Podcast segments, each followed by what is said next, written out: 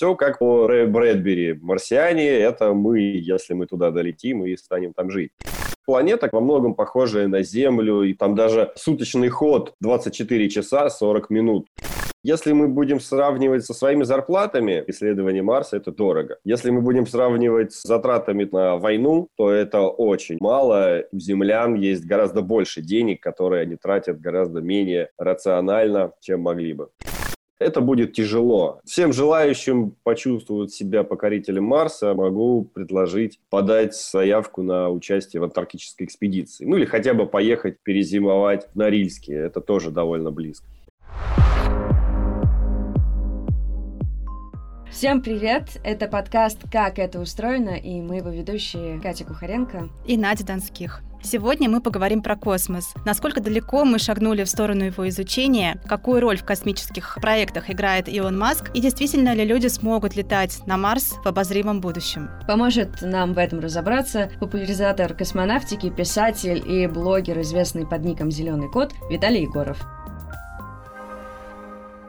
Почему из всех планет Солнечной системы больше всего нас интересует Марс? Ведь наиболее близкий к Земле по всем параметрам в свое время, причем совсем недавно считали Венеру и предполагали даже, что там может быть жизнь. Может быть, стоило продолжить изучение этой планеты? Зачем столько внимания мы сейчас уделяем Марсу? Ну, тут все просто. Действительно, Венера близко, Марс чуть дальше, но несущественно. Но на Венере температура плюс 500 а на Марсе минус 70. Все-таки минус 70 это как-то ближе к тому, что мы способны уже переживать на Земле. И по всем прочим условиям, или по многим, или по большинству, Марс все-таки ближе к Земле, чем та же Венера или любая другая планета Солнечной системы, включая Луну. Поэтому Марс интересен по двум простым причинам. Во-первых, он достаточно близок, потенциально достижим. И, во-вторых, на поверхности Марса условия максимально приближены к земным в сравнении со всей Солнечной системой. У нас просто выбора реально нет. Но мы же изучали Венеру, и э, действительно был ряд исследований, ученые, там, популяризаторы тоже, да, говорят, что все-таки не стоит оставлять идею того, что на Венере все-таки может быть жизнь. Но если она там и есть, то это не наша жизнь. Точнее, она может быть там есть, но мы не будем там жить. Вот что точно. Если на Марсе, мы можем себе представить, как мы построим построим базы, там, построим атомные электростанции, будем выживать каким-то образом, что-то будет похоже, наверное, на современные антарктические станции. Все это вполне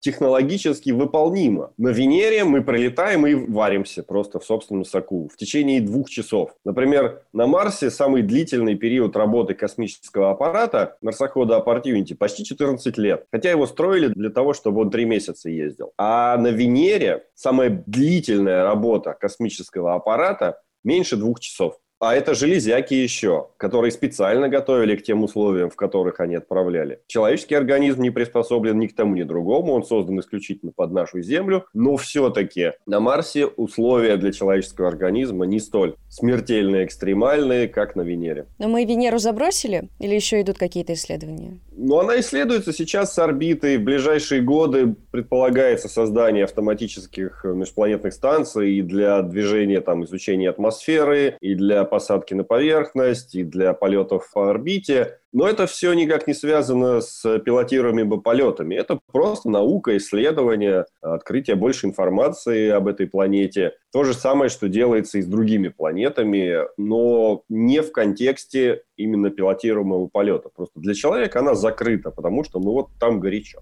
А как мы изучаем Марс? Какие технологии используются сейчас для этого и какие страны впереди? За последние несколько месяцев используются технологии даже для сотовых телефонов. По крайней мере, процессоры, которые находятся во многих смартфонах, работают на борту малого вертолета, который там дрон Ingenuity летает по поверхности. Ну, пока это инженерный эксперимент, но все равно он уже осматривает Марс, так что, можно сказать, ведет свои исследования. А так, это технологии, так или иначе, связанные перемещением до этой планеты, там, межпланетными перелетами, посадкой на нее, электротехника, батареи, спектрометры. То есть, в общем, это все земные технологии, которые подготовили для того, чтобы они могли работать там. И вот мы сейчас в Марсе узнаем все больше и больше. Мы знаем, что там была жидкая вода, мы знаем, что сейчас она есть в твердом варианте в грунте Мы знаем, что там есть органические соединения. Знаю, что раньше Марс был гораздо комфортнее для жизни, чем он есть сейчас. И все это так или иначе позволяет нам смотреть, что будет и с ним, и отчасти с нами, просто экстраполируя какие-то результаты исследований уже на нашу планету, на ту же самую Венеру. И в конечном счете исследование Марса приближает полет человека на Марс. В 2012 году, почти 10 лет назад, на Марс прилетел космический марсоход Curiosity. На его борту стоит радиационный датчик, который вел измерения во время полета, ведет измерения на поверхности, чтобы уже понимать, насколько радиация на Марсе представляет опасность уже и для человека в том числе. Ну, исходя из того, что мы знаем теперь, благодаря этому исследованию, до Марса человек может долететь, обратно вернуться может, ну, по крайней мере, с точки зрения радиационной безопасности. На поверхности тоже может прожить там несколько месяцев или даже лет, но все-таки постоянная жизнь на поверхности не очень подходит, вероятно, для того, чтобы там переселенцам, не те, кто летает на вахту научную, а те, кто летают в одну сторону, чтобы всегда там жить, им все-таки придется закапываться под грунт.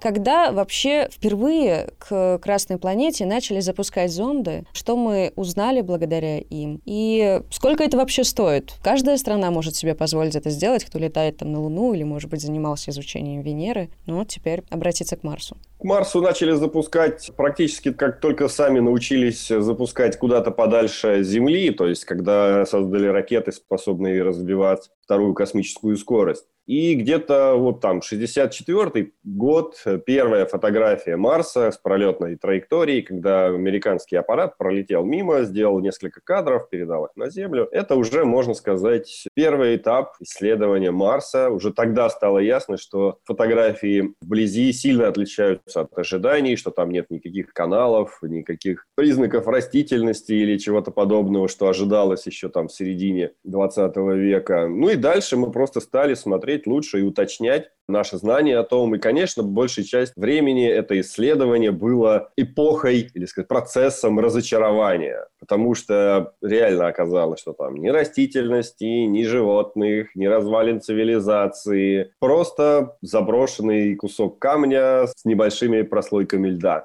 Но ожидание вот этого найти следы каких-то там прошлых цивилизаций, оно сменилось вот в недавнее время уже ожиданием того, когда мы сами создадим там цивилизацию. То есть все как по Рэя Брэдбери. Марсиане — это мы, если мы туда долетим и станем там жить. А так, планета, конечно, интересная, во многом похожая на Землю и по геологическому составу, и по многим свойствам. Там даже суточный ход 24 часа 40 минут, то есть очень близко к длительности земных суток, что в будущем будет довольно комфортно для колонистов. Но что-то, конечно, отличается. Это определяется его массой, его расстоянием от Солнца и какие-то процессы эволюции его атмосферы, прежде всего, они пока еще не до конца прояснены, то есть не до конца понятно, как он потерял свою атмосферу настолько много, потому что современные механизмы, вот там, о которых часто в прессе говорят, там, солнечный ветер, они способны объяснить там потерю, может быть, 10% от того объема атмосферы, который он потерял, и куда улетело все остальное, это как раз предмет изучения вот прямо сейчас. По сути, вокруг Марса больше всего космических аппаратов работает, за исключением Земли, конечно, но это самая изучаемая планета после Земли. Сейчас там, я уже со счета сбился, по-моему, 8 спутников летает. Два европейских, один из них совместно с Россией, несколько американских, там три или четыре, один арабский, один индийский. А, еще один китайский. И два марсохода ползают сейчас по Марсу. Один китайский, один... нет, два американских. И еще спускаемый аппарат Insight работает, американский, стационарный. То есть реально к Марсу очень большое внимание. И исследование сейчас уже уделяет внимание прежде всего вот этому вопросу, как Марс превратился в тот, что мы видим, и как он потерял плотную атмосферу, потерял большие запасы воды. То есть это, с одной стороны, попытка сравнить с Землей и понять, не грозят ли Земле подобные угрозы, подобные процессы. А с другой стороны, понять, какие ресурсы есть на Марсе, чтобы мы могли это использовать в дальнейшей колонизации.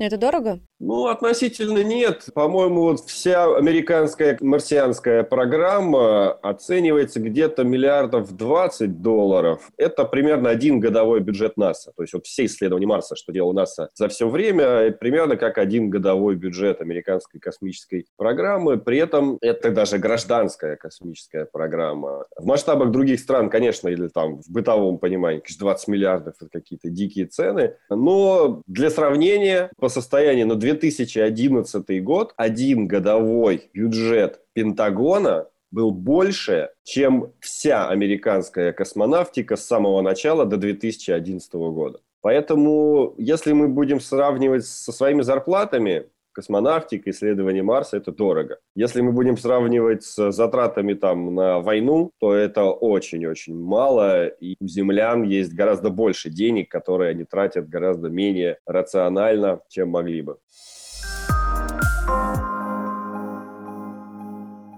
Ну вот одно из последних заявлений Маска было о том, что уже в ближайшее время мы сможем обжить Марс. Какие ваши прогнозы, когда люди смогут летать на Марс регулярно и жить там? Ну, полететь на Марс и жить на Марсе – это две большие разницы. И финансово, и технологически. Все очень просто. Пока все сроки, озвучиваемые Маском, можно умножать в три, тогда они становятся реальными. Вот он сказал, что в 26 году люди полетят на Марс. Умножаем в три. Вот в 36 году вполне реально, что его планы реализуются. То есть, в принципе, ждать долго, но в целом, и опять-таки, это если у него все пойдет хорошо если с экономикой будет все хорошо, с бизнесом, с госконтрактами, с коммерческими контрактами, с разработкой его технологий, со Старлинком, может быть, там 10, не будем уж э, сильно разочаровывать ожидания, 10-15 лет, если в планах Маска все пойдет так хорошо, как идет сейчас. Долететь туда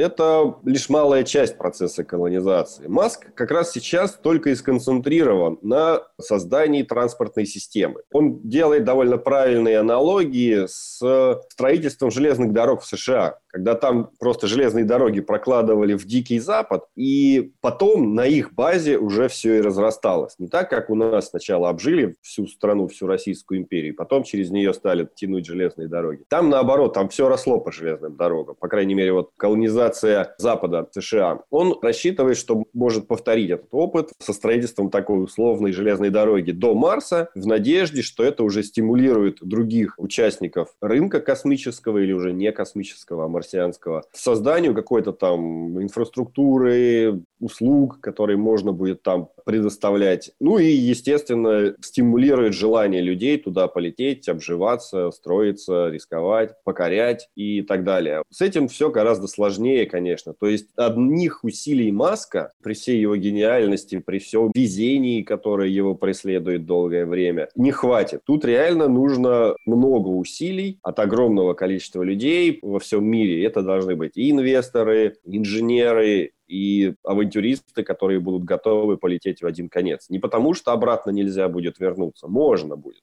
Но, как сказал Маск, если ты собираешься лететь и возвращаться, может, и лететь тогда не надо, может, и на Земле хорошо. В общем, колонизация – это очень долгий процесс, это будет сложно, рискованно, возможно, все прекратится внезапно, и те, кто будут там, останутся там навсегда. В общем, всякое может случиться, но у человека есть желание, не у человека в смысле Илона Маска, а у человека как вида, есть желание покорять, и поскольку на Земле мы уже все объекты для покорения давно превратили в туристический бизнес и в туристические объекты, покорение их уже не круто. И если кому-то хочется достичь чего-то еще, Марс предоставит здесь ему вполне большие возможности.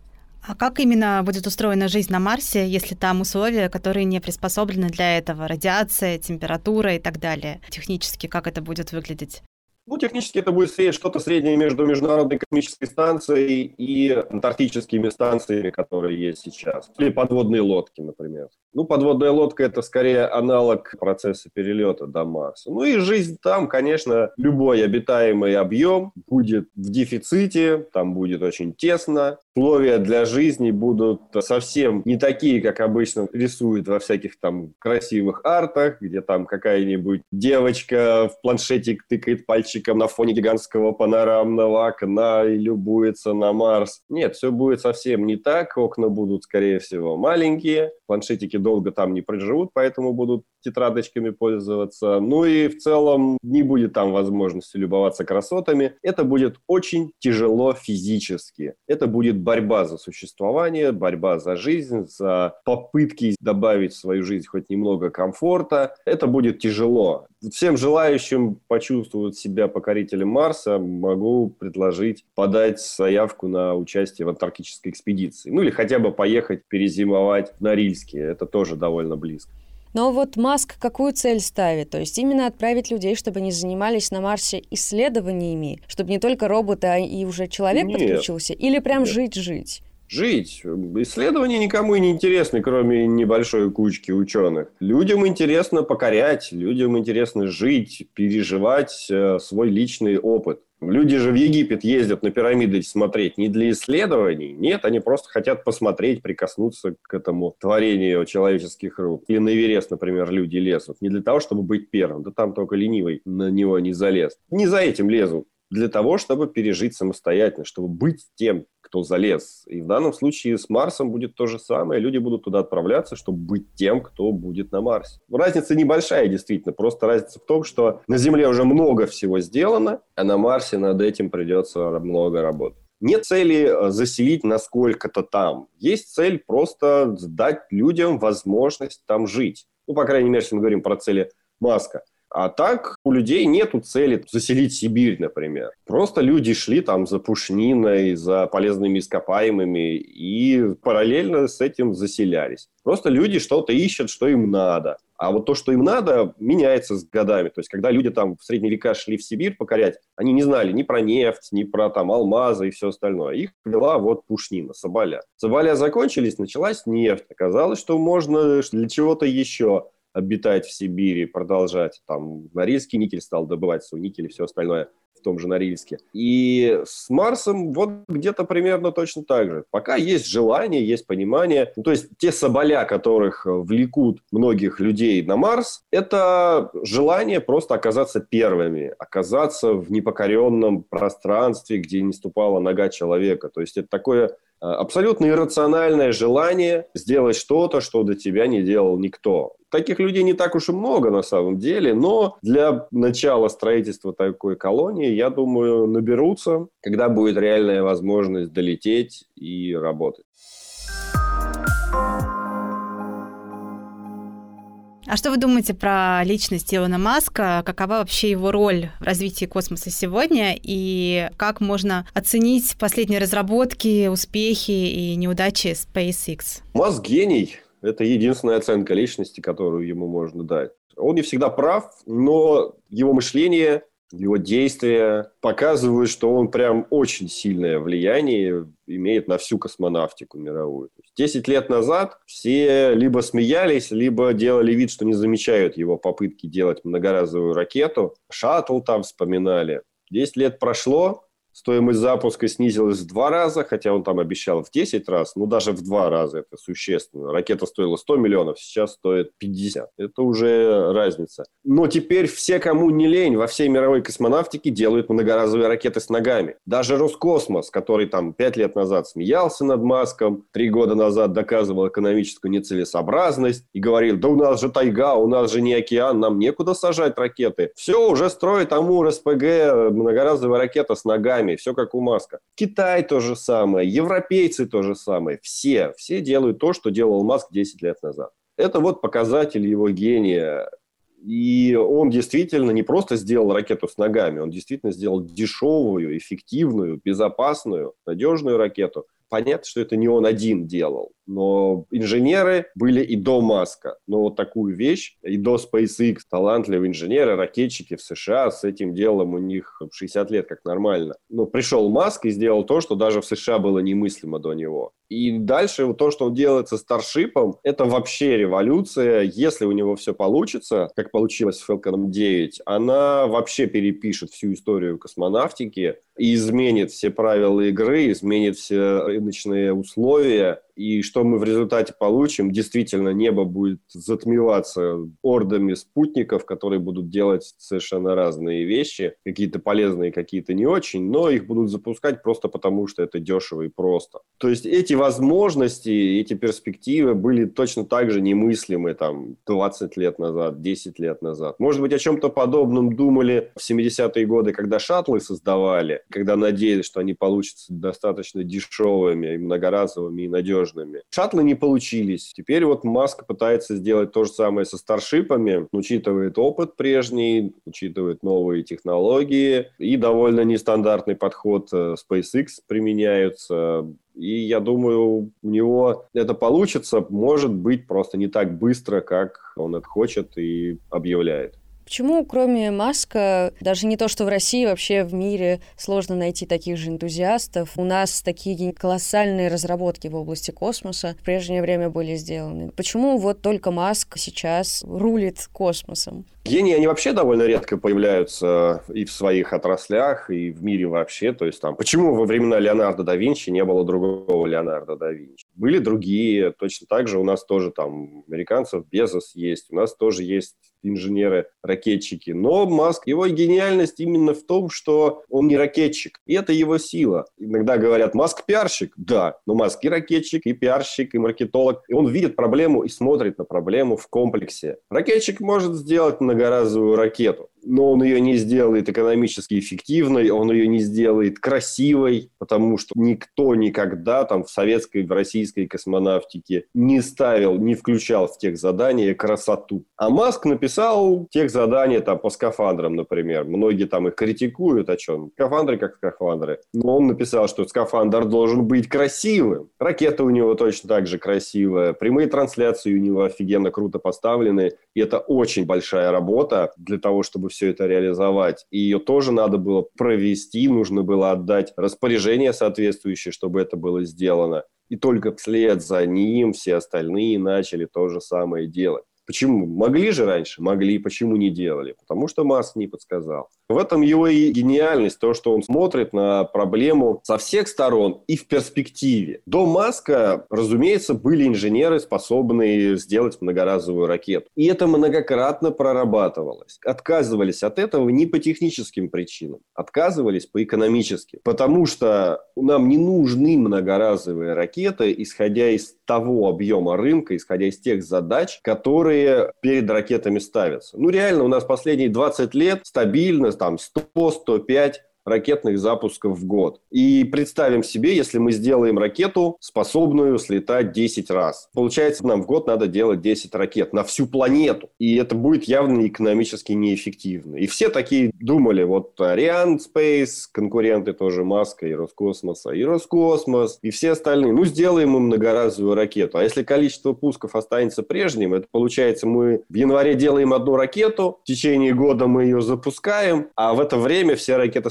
строительные предприятия просто распускаются в отпуск на 11 месяцев, приходите, ребята, в январе. Это не работает. Маск это знал, Маск учитывал, и Маск придумал Starlink. И сейчас у него большая часть его ракет, вот мы смотрим там, Маск запускает ракет больше, чем Роскосмос. Он запускает свои собственные спутники, он сам себе делает нагрузку для этих ракет. А Роскосмос, он делает там по госконтрактам, конечно, но это все равно мало, если бы Роскосмос там задался целью запустить там 4000 тысячи спутников за несколько лет, он бы тоже запускал дофига ракет. Но он не ставит перед собой такой цель, ну, точнее, финансирование не получает. Цель радно поставили уже, вот программа «Сфера» и так далее. Маск видел, куда он идет, когда делал многоразовую ракету, и он заранее предусмотрел вариант, чем он загрузит свои собственные ракеты, когда запустит все чужие спутники.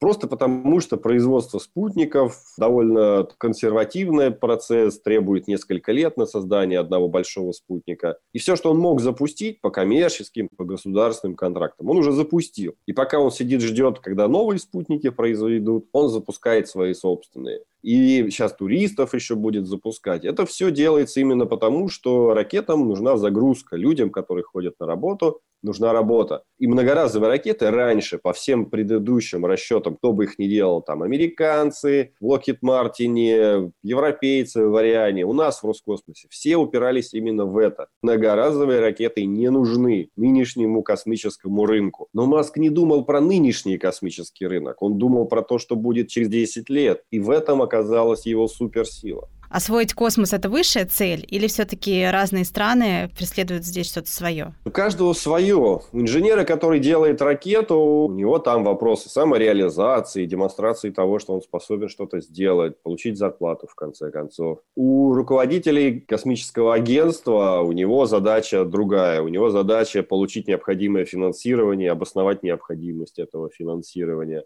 чтобы прокормить всю свою отрасль, обеспечить заказами. У ученых у них, да, у них любопытство, интерес, открытие и так далее. У политиков, которые выделяют на все это деньги, а выделение денег на космонавтику – это прежде всего политическая воля, политическое решение хоть с военными целями, хоть с гражданскими, все равно у них приоритет в том, чтобы продемонстрировать свое превосходство или превосходство нашей экономики над экономиками других стран. То есть космонавтика – это такая в выставочном деле, есть такой термин шоу-стоппер. Это когда ты делаешь, например, на автосалоне, делаешь какую-нибудь супер-пупер тачку, чтобы все подходили и говорили, о, ничего себе, какая крутая тачка. Наверное, у тебя и остальные тачки такие же хорошие, пойду куплю. Вот космонавтика – это такой шоу-стопер, когда все видят спутник, пролетевший над головой, все таки о, ничего себе, Советский Союз спутник запустил. Наверное, Советский Союз вообще крутой и во всех остальных отраслях. И вот тогда это впервые почувствовали, что космонавтика – это такой политическая витрина страны. Для многих она и продолжает сохранять это значение. И, по сути, и пилотируемая космонавтика, и фундаментальные космические исследования, все они так или иначе отрабатывают вот эту политическую роль демонстрации превосходство одной страны над всеми остальными. Частная космонавтика тоже развивается за счет того, что люди хотят не только космос запускать, но и зарабатывать. На этом космическая экономика развивается. При этом цели не стоит сравнивать или не стоит смешивать с декларируемыми целями. Потому что когда Америка, например, говорила о том, что мы летим на Луну, покорять Луну, нет, на самом деле Америка полетела на Луну покорять Советский Союз. Точнее, покорять весь мир демонстрацией своего превосходства над Советским Союзом. Если бы не было Гагарина, Нил Армстронга бы тоже не было. Просто никто бы не полетел на Луну, если бы Советский Союз не показал своего превосходства в космосе в 1961 году. То есть это такой сложный комплекс, но в целом разные интересы разных людей, участвующих во всем этом, дают нам вот такой результат освоения космоса. Появление вообще космонавтики в тот момент, когда там она зарождалась только, когда вот появились только первые ракеты, там 50-е, 60-е годы. Это уникальный момент союза мечтателей военных, политиков, когда мечтателям хотелось в космос, но не было на это денег, у них оказались общие интересы с политиками, которым тоже нужен был космос, чтобы там на соседний континент бомбу бросить или просто показать свое превосходство. Им понадобились инженеры, ученые, мечтатели, которые могли бы все это реализовать. И в совместном таком союзе у нас получилась такая прекрасная космонавтика.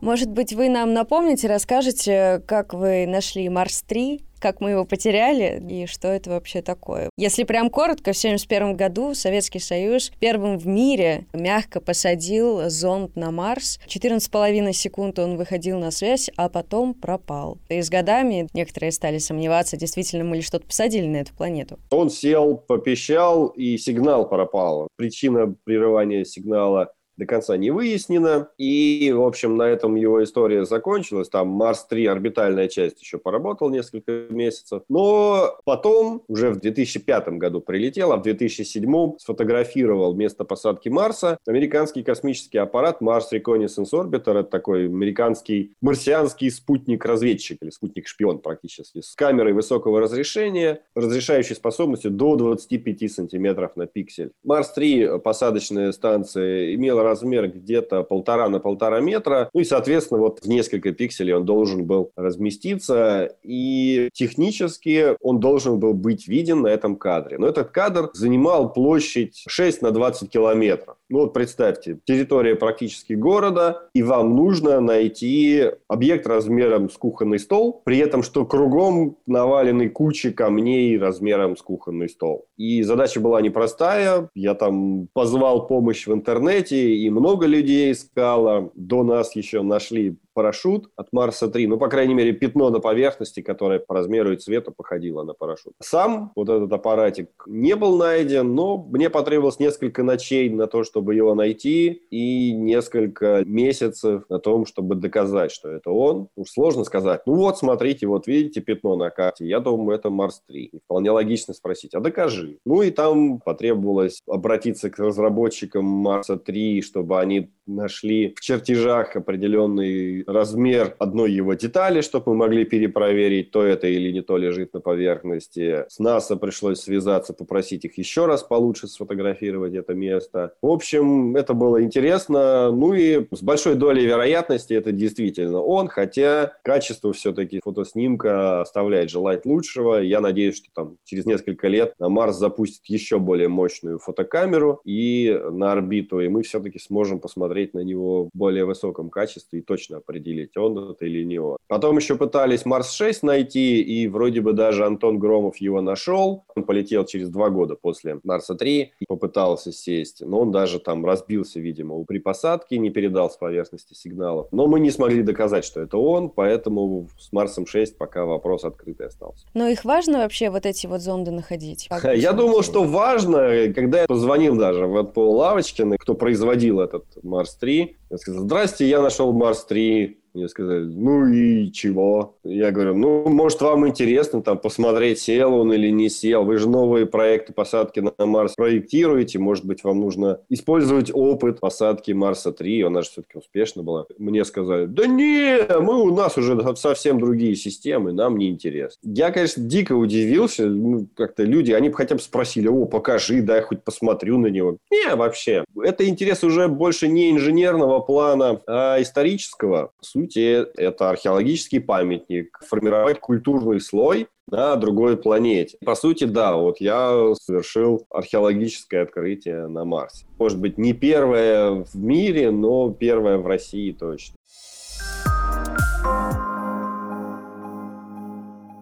Если вернуться к жизни на Земле, есть ли какая-то внешняя угроза существованию нашей планеты? Падение астероидов, столкновение с другими небесными телами крупными и так далее. Вот то, чего многие боятся. Для планеты нет. Для жизни на планете – да. Пример трилобитов 250 миллионов лет назад и динозавров 65 миллионов лет назад показывает, что угроза есть. Она довольно редкая, редко встречающаяся, ну, в среднем там где-то раз в 100 миллионов лет. Бояться прямо сейчас этого не стоит. Тем более, в отличие от динозавров и трилобитов, у нас есть космонавтика, у нас есть астрономия. Все, что летает вокруг нас, все идет под неусыпным контролем. И сейчас собираются создавать и новые средства. И угроз космоса есть проект «Млечный путь», наблюдение наблюдение за околоземными объектами. НАСА работает активно в этом направлении. Наземные телескопы уже роботизированные смотрят и там десятками каждую ночь открывают новых уже мелких всяких каменюк, которые вокруг нас летают. 10-километровые околоземные астероиды, типа такого, который динозавров пришиб, они уже практически все каталогизированы, отслеживаются. И вот в таком масштабе, ну, по крайней мере, мы будем за несколько лет знать о том, что какая-то опасность возникла. С 10-километровым астероидом сложно что-то сделать, даже нашими термоядерными средствами, но все-таки пока мы даже не нашли такой камень, который бы представлял для нас опасность. И в этом плане можно не переживать. Насчет других угроз из космоса, ну, там есть всякая там близкая вспышка сверхновых, все остальное. Это настолько маловероятно, что вот реально об этом даже не стоит переживать. Многие ждут и думают об этом в надежде, что прилетевшая каменюка из космоса решит его проблемы. И в этом случае иногда мне пишут, ой, в новостях сказали, что к Земле летит астероид, мы все умрем. Я говорю, конечно, мы все умрем, но не от этого. Как правило, это там ребята школьного возраста пишут. Я говорю, готовься к худшему. Тебе придется сдавать экзамены, придется учиться в институте, придется платить ипотеку, придется жениться, ждать пенсию. Это гораздо хуже, чем падение астероида. И готовься именно к этому. Не избавит от этих вещей сила космоса. Да, Солнце будет расширяться, да, его интенсивность будет расти, да, на Земле будет все жарче и жарче. Но это будет через миллиард лет. Временные масштабы здесь такие, что это не коснется ни нас, ни наших внуков, ни внуков наших внуков, ни внуков наших внуков наших внуков. Это был подкаст «Как это устроено». Слушайте нас на сайте bfm.ru и на платформах Яндекс.Музыка, Google подкасты, Apple подкасты и ВКонтакте.